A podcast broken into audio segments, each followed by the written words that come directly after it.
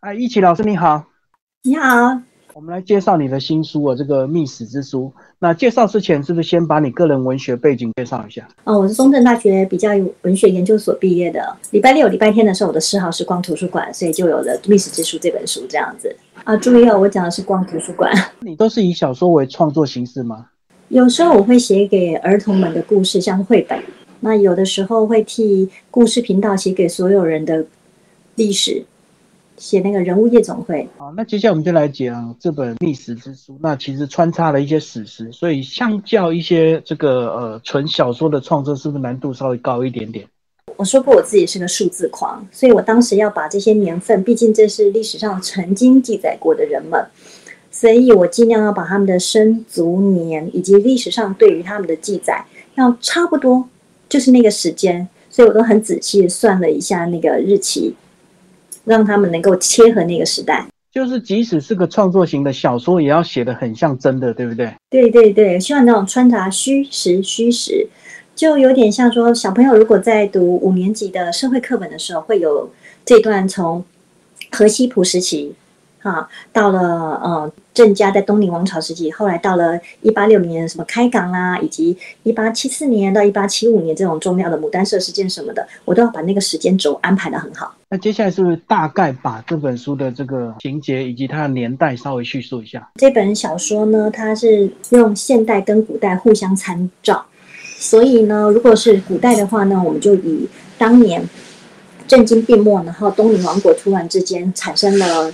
内部的内讧，那一年一六八三年那个时间断代这样，然后古时候的时间是这样，现在的时间呢，则是以二零一四年到二零一五年的一个时间轴，但是我很清清楚的把它定在二零一五年的暑假，就两条平行线在交错，就对。对对对。然后过去关于这个这个宝藏，好像 蛮多人都特别关注啊，包括这个台湾很多这个宝藏的传说，包括日据时代也非常的多，到现在都还有人在挖。因为我小的时候啊，常常听人家，呃，对我们住在花莲的时候呢，就会开车去泰鲁阁。小的时候，真的是就常常爸爸到礼拜六的下午就开车带我们去，或礼拜天的早上，他们就会说啊，利乌溪啊，里面有很多的沙金啊，很多人淘金哦，中央山脉里面有黄金冲刷下来。结果等我进了社会以后，在职场，我听我的同事说，他们屏东的老人跟他说。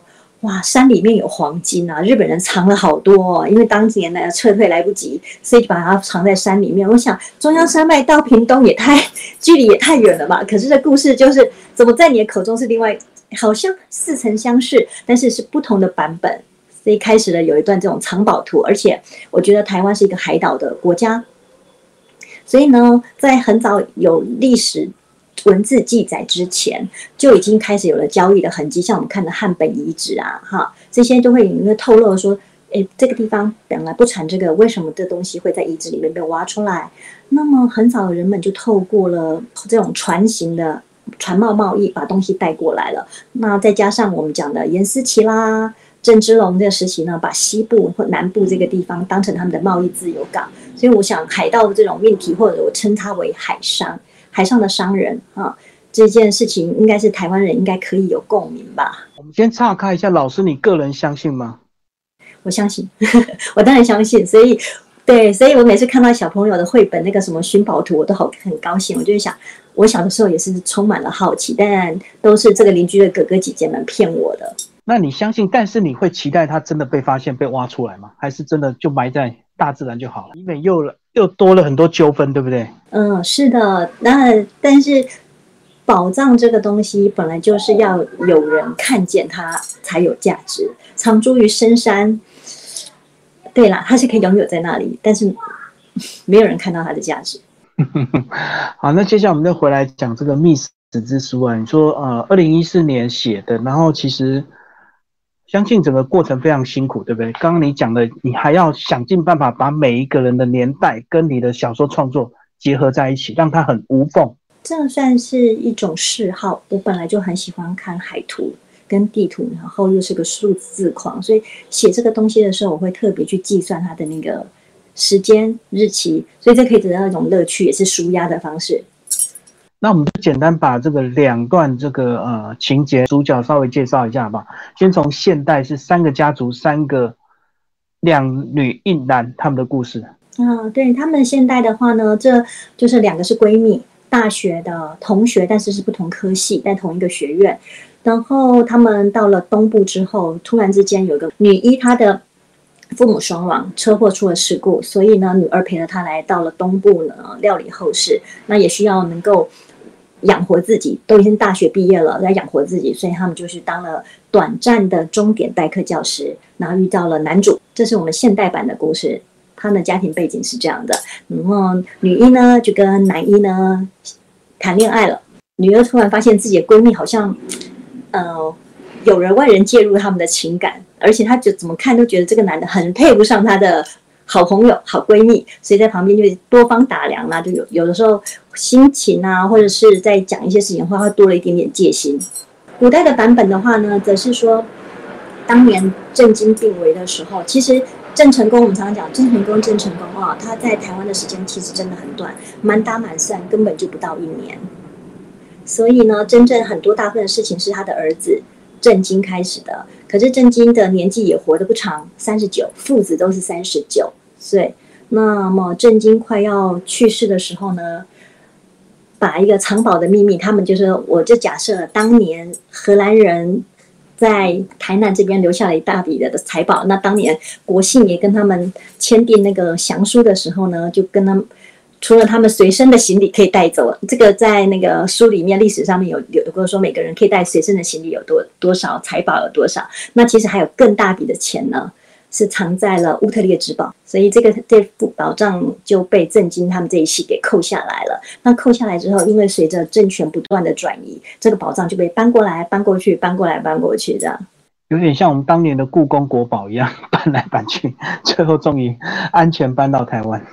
因为以前我很迷恋，有一段时间很迷恋那种敦煌的那种各种佛典或者怎么的，那就会想到说这种东西被外国人割走了啊，然后留在了各地的博物馆，或者说，嗯，赫兹尔千佛洞而不是只有敦煌而已啊。其实，在丝路上，那些西域西方的国家。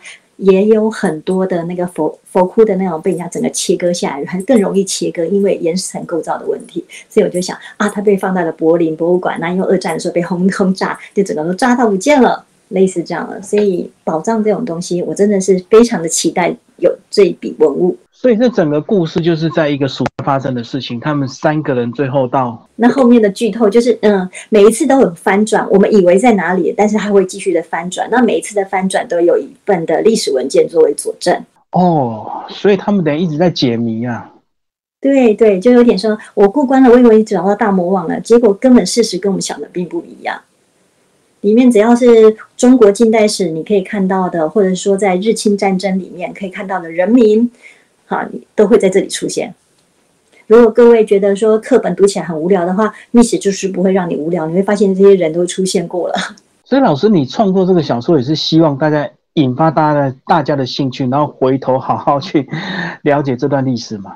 嗯，对，因为所有的我我认为啦，所有的历史都是当代史，是我们是怎么样去解读它。所以我靠着，我就希望说借着历史之书来去虚虚实实、虚虚实实去重新探讨。啊，台湾这样的主题会去想象它拍成影片吗？或者是像拍成电影？会啊，我非常的想让它变成电影，或者说变成有画面。尤其是我觉得挖宝这种东西哦，譬如说我去考古，可能听起来没有那么威，但是我去寻宝，我找到了宝藏，那这些宝藏啊，发大财，发大财，大家发大财。我觉得感觉有点像那个卫斯理。的那种电影系列，对不对？盗墓啊，或者是挖宝，然后最后很多奇奇怪怪的事情。谢谢哦，因为我真的是童年的时候就看过白素那个去看电影院的，就他是在尼泊尔拍的。我长大以后才去了尼泊尔，就说啊，这些画面都原来都在看过了。所以有些东西是影响中的，冥冥之中会影响在你脑海里面，以为不存在，可是就会在写的时候一瞬间都跑出来。等到电视上再重播一次的时候，才发现啊，原来是这样子哦。有受到影会受到影响，对我以前非常喜欢倪匡，呃，倪匡先生已经走了。我国中的时候非常喜欢他，《亚洲神鹰》罗开，罗开，《亚洲神医》是叫罗开吗？卫斯理，然后袁振霞，对，电影我记得电影版本的哦，我也很喜欢看电影，我看过《霸王卸甲》，还电视剧是袁振霞与卫斯理，那还有《卫斯理传奇》，那个时候很美丽的王祖贤跟很年轻的许冠杰。不过大陆近年来关于这个盗墓的这个寻宝的电影拍的非常多，对不对？因为他们自己就有市场，所以他们能够自己拍。鬼吹灯系列的，对吧？对对对。还有什么？我当道士的那些年，我就觉得每次都会有一种悬疑。而且我看他们其实他们特效也蛮进步的，也不输好莱坞的那种大片科技呀，对不对？那个可能好莱坞的我我更喜欢一点，像是罗拉古墓奇兵。所以当你在创作这本书的时候，也会期待有一天它会搬上大荧幕。哦，我非常的期待，而且非常非常的希望，就是说，哎，我们台湾人也可以借由电视剧去了解，就像有点像那个达文西密码这样子。所以老师非常用力的写这本书啊。呃，其实这本书的成书的时间非常的短暂，嗯，满打满算不会超过七个月。这本书其实很早就写好了，因为嗯一直没有找到出版社，所以这次真的谢谢蔚蓝文化出版社帮我发现，在二零一五一五年就写完了。所以你能够写这么快，是因为你资料早就收集好了吗？就是我刚刚讲了，那好，我以为我真的以为说这些事情，可是因为平常这个就是我的嗜好，我非常的喜欢看地图、看海图，我很喜欢去图书馆摸摸这些东西，然后我就会把它借出来看看看。所以当时在写的时候，就会很快的哦，我去图书馆不是看所书号，我大概会知道固定的柜子在哪里。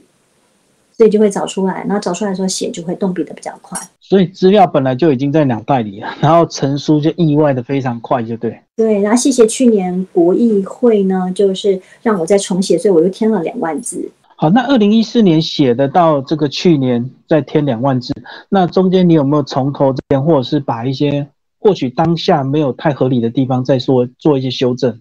有，这大概是我发现平常人讲话不会是那个样子。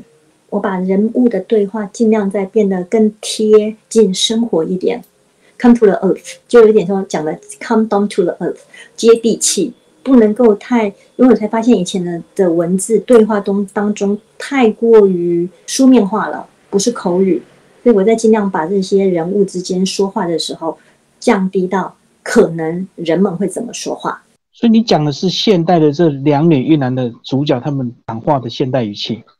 对对对，但是困难的是，你还要模拟三四百年前一六八七年那那那些人的讲话。一六八三、一六八一、八二、八三、八对，还有各个年代。其实当时尤尤其是在写原住民这一段的时候，我考虑了很久，到底要怎么样把原住民的语言用文字化呢？我现在用的是所谓的汉字、华文，可是当时他们说的一定不是这个嘛？会讲他们自己的母语、族语，但是我故意把它写的这样很直朴。那也只是我的意思上面、意面上面把它翻译过来而已。所以后来我还是决定说，那就用感觉起来像是古时候的人们在说话了。反正讲到他心里，对方的心里，心对方也会讲，就说那个时代的人也会再翻译到他自己头脑里面，当成是自己的语言。所以就不用太去模仿那种所谓的原住民的语言很直朴，然后汉人就要故意文绉绉的。真的有些学者或者是 作家太坚持非要用罗马拼音的话，我们看起来辛苦啊。有些字，譬如说用拼音，的确会比真的更贴近原来的那个意思。对，因为你发音就是那个样子。像越南人，他们也是用拼音文字嘛，表达了他们的。那但是我当时为了想说啊，就是刚刚我考虑到语言，所以还是决定了，就是让我们都看得懂，意思传达这样。最后这本书这样真的算结束了吗？还是你有留伏笔？其实我有留伏笔，我有写续集。当年我就有写续集了，但是一样没有出版社。最后好像不不像太不太像最后啊，好像还有点事情吧？对对对，谢谢你，真的我有写续续集。然后就是看这本的回应，对不对？嗯，对我其实就像你讲的，好像宝藏出来了，难道就这么的容易吗？保障不一定是保障，也许保障带来的是灾害，是这样的嘛？对不对？十大天谴吗？对，我看小时候那个卡通《金银岛》，最后找到宝藏，结果来反而引来大家都疯了。对，史蒂文森的《金银岛》我里面也有用到这段，他们在对话的时候，因为女女二嘛，她念的是英文系，所以《金银岛》对她来讲，史蒂文森这个是必修课的课程，她就会讲到《金银岛》，我会加了一些文献去。佐证说这件事情，希望每个人都相信有这件事，有这件事。好，因为情节实在是太复杂，我们很难去聊，大家自己来看书。简单再来讲，最后如果说他真的有机会影视成型的话，你有没有想象中的主角？比如说那个男生跟那两个闺蜜，应该谁最适合？哦，这件事情我还没有这么的那个想过呢，一定是最好的人选吧？他们这些选角指导哈，casting 啊，director 一定能够选出更最好的，我自己不知道。因为你从来没有期待，所以没有想象。从现在开始，你应该就我们接下来开始想象了吧？对我应该要开始想象才对。嗯，对啊，因为你连这个续集都准备好了，而且续集是在二零一八年就写好了。如果不是用电影的一个形式来呈现，它是影集的话，你觉得它应该要拍多长啊，才能够把你这一本完整的交代？一集电电视剧的那种长度影集应该是四十五分钟。那我想这个应该可以拍成，哇塞，二十集吧，十二集到十六集差不多。最主要是，嗯，如果想要了解台湾，尤其是真的是经历从十七世纪啊，一直到二十一世纪，啊，每一次更迭，我就说了，政权转移的时候，那这个宝藏就被搬出来一次，搬过去一次，然后在不同的记录里面，所以。就有点像我们现在的小小学生，如果就读到这段啊，一下什么河西谱，一下什么的，我希望他们能够更了解我们这片土地经历过什么事情，所以我会把那些人命啊，以及发生过的事情穿插在里面。就像什么，我们常常有句笑话，呃，讲的话叫做《安平追想曲》啦，这些比较呃元素我也会放进去。所以你背后还是希望能够让大家更了解台湾，就是有教育的意涵。嗯，是的，是的。而且我当时安排的这三个主角的身份，当时也特地设计过了，各有不同代表性吗？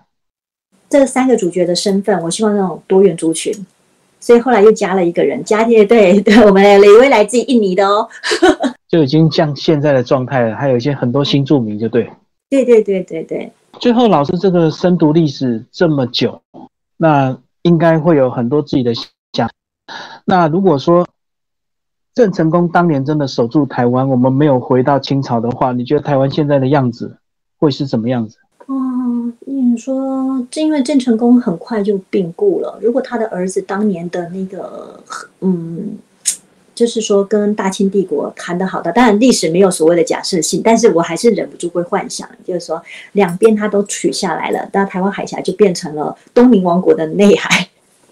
收关税啊，收什么的？对 对，就有点像现在什么巽他海峡啦，诸如此类嘛，六甲海峡这样。哦，这个地方可以有很多的货柜自由贸易啊，经过啦，就这种的。这当然是我粗浅的认知而已啦。网络上有很多的同好，他们能够讲出一大篇什么海洋制霸啦，ruler wave 这种大型的那种说法。那我只是很粗浅的觉得，如果当年震惊跟大清帝国的。条件谈得好的话，或许真的不一样。那当然，这是从汉人的史观。那对原住民来讲，他们又多么的无辜呢？哦，对啊，他们还是一样的命运。对呀，这又多么的无辜呢？那我譬如说，我们知道了泰鲁格战役，知道了各个政权对于就所谓的呃开山抚番，从大清帝国的开山抚番，然后到日本时期的，所以。像我自己又有原住民血统，我的祖母是，哈，所以哦，这是有户籍，日治时期有户籍啊，只是我不知道什么种别，因为被涂涂掉了，那就会觉得原住民又何其无辜呢？在这个土地上面，我这样讲，至少我们不会经过被日本统治那五十年嘛，对不对？因为当初如果不是清朝的，就不会被割让了嘛。如果没有大清帝国，因为大清帝国本来就不太喜欢这个地方。我们可以再问现在的本来就觉得这个地方不大好，然后如果他愿意好好的，对吧？所以这段可能都不会不会再发生了。后当然我还是回到这句话，就是历史没有所谓的假设，它就是已经发生了。那我们现在去解读过去的东西，那怎么样去解读过去的东西？那是这样什么样的态度呢？正向的啦，或者说就算是过去不好的历史，我们也要必须一并的去承认、去看清楚这件事。对我理解，或许对。过去于事无补，但是至少对未来会有帮助。啊，对对，谢谢你。我我的意思大概是这样，只有就是因为所有的事情都需要，嗯，要去面对它，而不是说就这样子轻轻放下，过去就过去吧，没有关系。那我们只是背了很多的年份，背了很多的条约，这个对于认识这片土地来讲，可能只有一点点的那个，那只是沦为考试的器具而已。所以最后回到这本书，期待有一天真的有有某一地方的宝藏会真的出现。哦，好搞不好希望哦。真的你写的那个地方，搞不好真的就有，被你误打误撞就猜到了。哦，好希望哦。那我可以抽成吗？我可以抽成吗？就是书中这个地址，大家如果有寻宝的这个妄妄想的话，买这本书好好研究一下。谢谢你，谢谢你，谢谢我们的易杰老师为我们介绍这本书《密史之书》，然后未来文化出版，谢谢。谢谢大家，谢谢。